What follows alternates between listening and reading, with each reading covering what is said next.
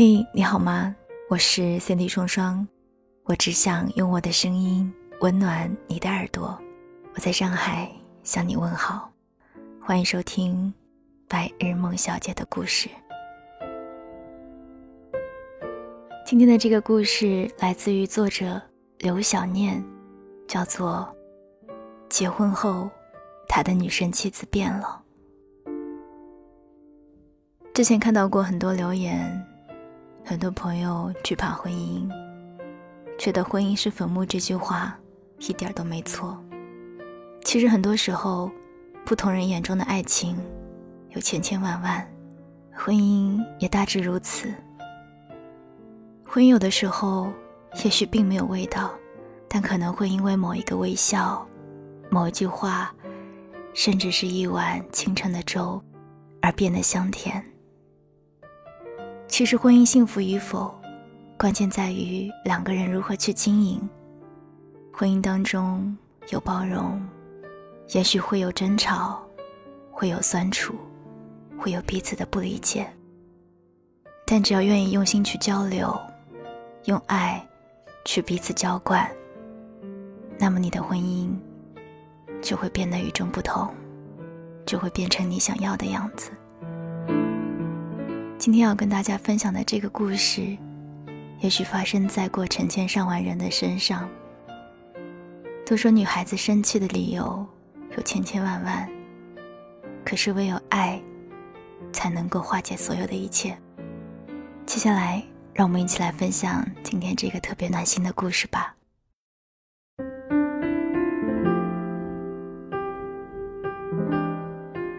软软三十岁的生日即将到来。我筹摸良久，准备给他制造点特别的体验。那日是周五，我请了半天假回家做准备。等到软软走出写字间的时候，我倚着隆重的行头等在街对面。在一众同事的起哄声中，他红着脸小跑着过来，看到我献上的花束，嗔怪着说：“老夫老妻的，浪费银子整这些没用的臭氧层干啥？”本来我还准备了一段深情告白呢，但软软扛不住天寒地冻，他一把夺过花扔进汽车后座，便钻进了车里。等到我反应过来，回到驾驶室，他已经拿出手机玩起了王者荣耀。哎，我问你，后座的行李是咋回事儿？他面无表情地问道。正愁不知如何开场，他这么一问，正中我下怀。明天就是你三十岁的生日，我要带你去个地方，你玩累了就睡会儿，醒来就到了。他的眼睛一直没有离开手机，淡淡的回了句：“哦。”我有些许失落，计划中他应该无比好奇的问我：“你要带我去哪儿啊？”帮我营造一种卖关子的神秘氛围。但他的心里只有游戏里的那些猪队友。显得我这番苦心有一些多余。中途，软软因为被队友坑了而失去继续玩的心情，扔下手机吃了个汉堡，便进入梦乡。我暗喜，这正是我想要的。三个小时后，我们到达目的地，我推了推软软，他睡眼惺忪，透过车窗看了看外面，哑着声音问我。这是哪儿啊？我笑嘻嘻地说：“哈尔滨啊，记得你说过一直想看冰灯，我来帮你实现这个愿望。”软软，生日快乐！说完这话，内心的小剧场拉开了帷幕。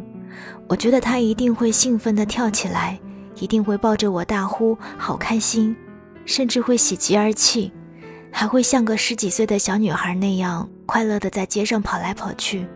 不断的让我帮他拍照，希望我苦练已久的摄影技术能够发挥正常，不至于让他发文声讨有一个不会拍照的老公是什么感受。我准备了大大的拥抱，就等着他扑过来大呼“老公，我爱你”，却见他的表情由好奇到惊恐，由惊恐到愤怒，他沉沉的呼出一口气，似乎在平复情绪。嘴角特别无奈地抽了抽，但最终没能忍住，转过头对我大叫：“你有病啊！你不知道我今天来大姨妈啦？我在公司熬了一天，就盼着回家暖暖的睡一觉，你却连商量都不商量，就把我拉到这个冷得要死的哈尔滨。”在我错愕的注视下，软软哭了，惊喜变成了惊吓，我既窝心又愧疚。那一刻，我忽然就觉得，我们之间似乎出了状况。连夜跑到哈尔滨的我们，只是换了个地方睡觉，直到入睡前，软软还在生气。我以为自己准备的很充分。但实际上忘带了很多东西，比如他每晚必做的面膜，他练平板支撑的瑜伽垫，他的睡前故事书，就连我给他带的睡衣也是错的，那件是他原计划要换洗的。另外，他嫌宾馆的枕头太软了，被褥有股怪怪的味道。那天夜里，因为肚子疼，又因为突然换了床，他翻来覆去睡不着。直到他在迷迷糊糊中习惯性的伸手去床头柜拿保温杯，却发现拿不到时，他终于爆发了，一脚踹醒我，大吼道：“肚子疼得要死，我想喝口热水都没有，你说说你没事瞎折腾什么啊？”说完这些，他气得坐起来，望着窗外发呆。我再无睡意，赶紧找直台服务员要了杯热水。小心翼翼地陪着他。他不再是我认识的那个软软，我认识的软软，得知被我连夜骗到几百里以外的地方，只为了给他过一个生日，一定会兴奋地蹦起来，嗨到不眠不休。我认识的软软，如果知道可以去看冰灯，原来他一直以来的愿望，就算肚子再痛，也不会躲进宾馆的被窝里。我认识的软软根本没有每晚必做的保养，玩新鲜事物、刺激才是他的生活主题。骑行进藏时留下的高原红，爬山露营时晒黑的皮肤，都曾被他当做人生的勋章。我认识的软软吃大块的肉，喝大碗的酒，最看不上的就是躲进温室生活，他称之为矫情。当然，冰灯之旅未能成行。第二天吃过早餐，他要求赶紧回家，因为他不习惯住在外面，而且还预约了美容院的 SPA。一路上车里的氛围有些诡异，有几次我找机会和他讲话，最终都变成了一场尬聊。他全程闭着眼睛在打盹，表情中透着一股不爽。脸上写着“请勿打扰”，我着实不敢冒犯。下了高速进入市区，软软提出要先去做 SPA，我只好把她送到地方，一个人回家整理受挫的心情。午饭前，软软容光焕发的回来了，显然她心情好了很多，脸上还带着笑意。他洗了几个水果给我，然后跟我道歉。对不起啊，老公，辜负了你的一番好意。我赶紧踩着他铺的台阶走下来，说：“我倒没事，你过生日还惹你生气，是我不对。一会儿我们出去好好吃一顿饭吧，算是补偿。正好几个老同学也想聚聚。”我和软软是最后到场的，刚坐下就被大家嚷着罚酒。这要是在往常，软软肯定叫嚣着站起来，迎头直上，主动把所有起哄的人一个一个喝趴下。但当下看着面前站成一排的小酒杯，他狡黠地笑了笑，说道：“各位啊，我要开始养生了，酒我是肯定不会喝的，单我买，你们随意处置。”朋友们哪里肯放过软软这个热场王？但软软心意已决，未免大家尴尬，我便站起来替他扛了下来。这下大家把矛盾都转移到我的身上，软软劝不住，只好在一边不停地为我夹青菜。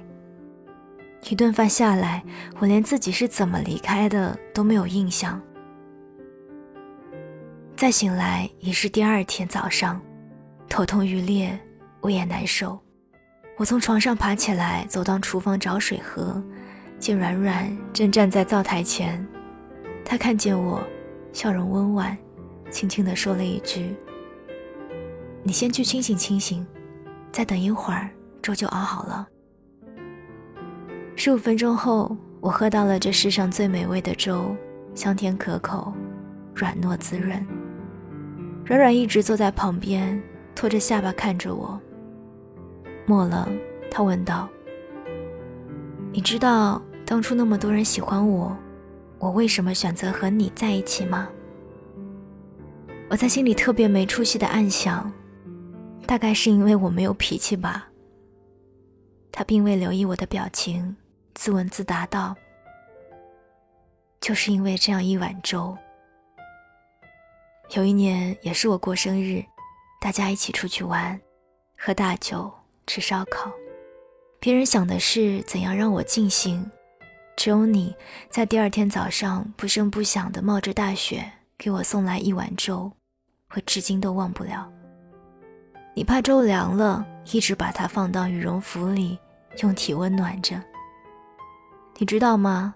酒后胃里吐空了，晚上一碗粥真的特别舒服，特别安心。也就是从那个时候起，我就知道我一定要和你在一起。我看着他，心被触动，也似乎理解了为什么昨天他会那么生气。明明可以舒舒服服的待在家里，我偏偏拉着他颠沛流离。彼时的软软围着一条暗红色格子的小围裙，穿着件绒绒的毛衣，软软的头发规矩地掖在耳后，不是粉黛，眉目低垂，面目恬静，好像真不是我当年迷恋的那一个飒爽姑娘。她极有耐心地收拾碗筷，大概感受到了我的想法，忽然笑着说了一句。你的软软不再年轻了，老胳膊老腿的，想安生过日子。掐指算算，这两碗粥之间隔了十年的距离。十年间，她激烈生动，肆意潇洒，是我心目中高高在上的女神，却被我的一碗白粥绊住了手脚。十年后，她安于烟火，归于平淡。我以为是婚姻磨蚀了他的棱角，我应该为此感到愧疚，却被他的一碗粥温暖了时光。饭后，我问软软：“难得休息一天，你打算怎么安排？”他看着楼下匆匆赶路的行人，又看了看手机上的天气预报，说：“外面太冷了，我可不想出去挨冻，咱们就在家里吃火锅吧。”我用手机点菜，你来准备，行不行？我有点想乐，因为我发现他好像越来越恋家了。要知道，我这个资深宅男已经快被他改变了，却不想他慢慢的活成了我曾经的样子。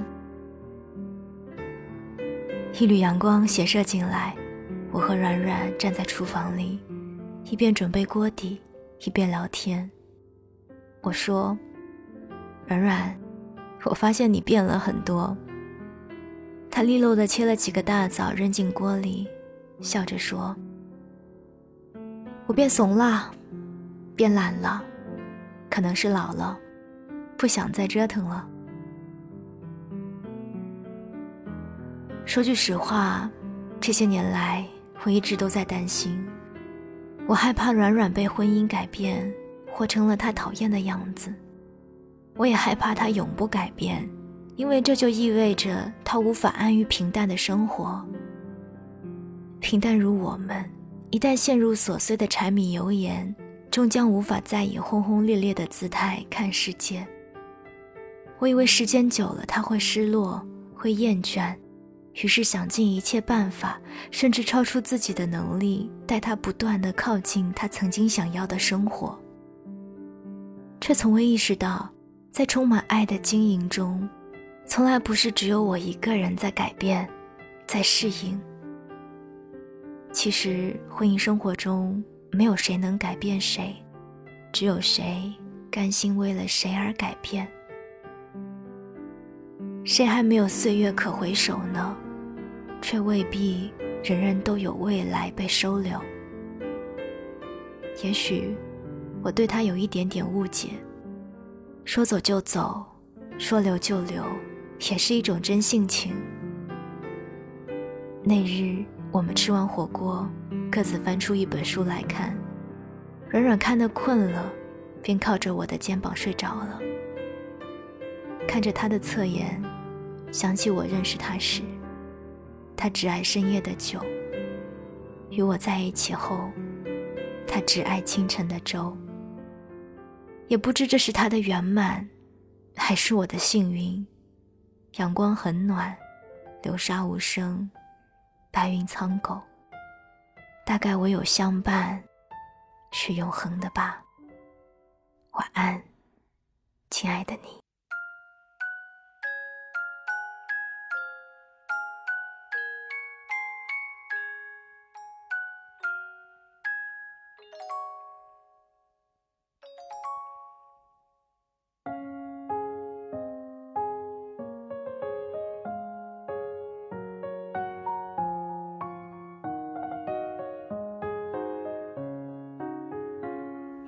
给你每天理想的憧憬，追随着初遇，画出金色的轨迹。许下的愿都要一起追寻，爱是唯一的原因。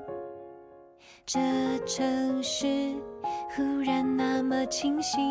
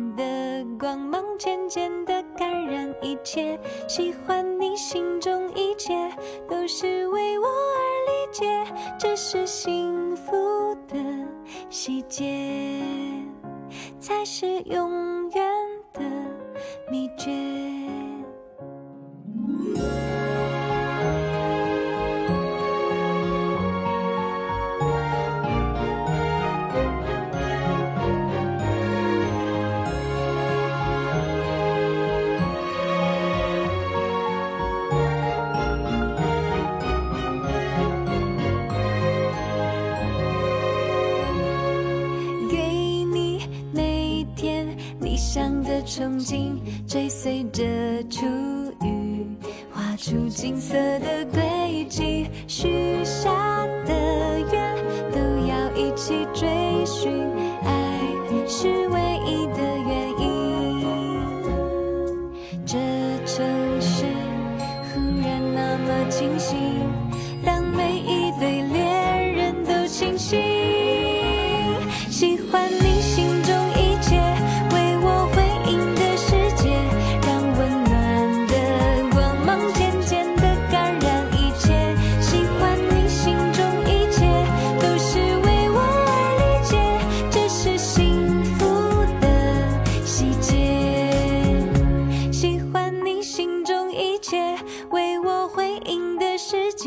让温暖的光芒渐渐的感染一切，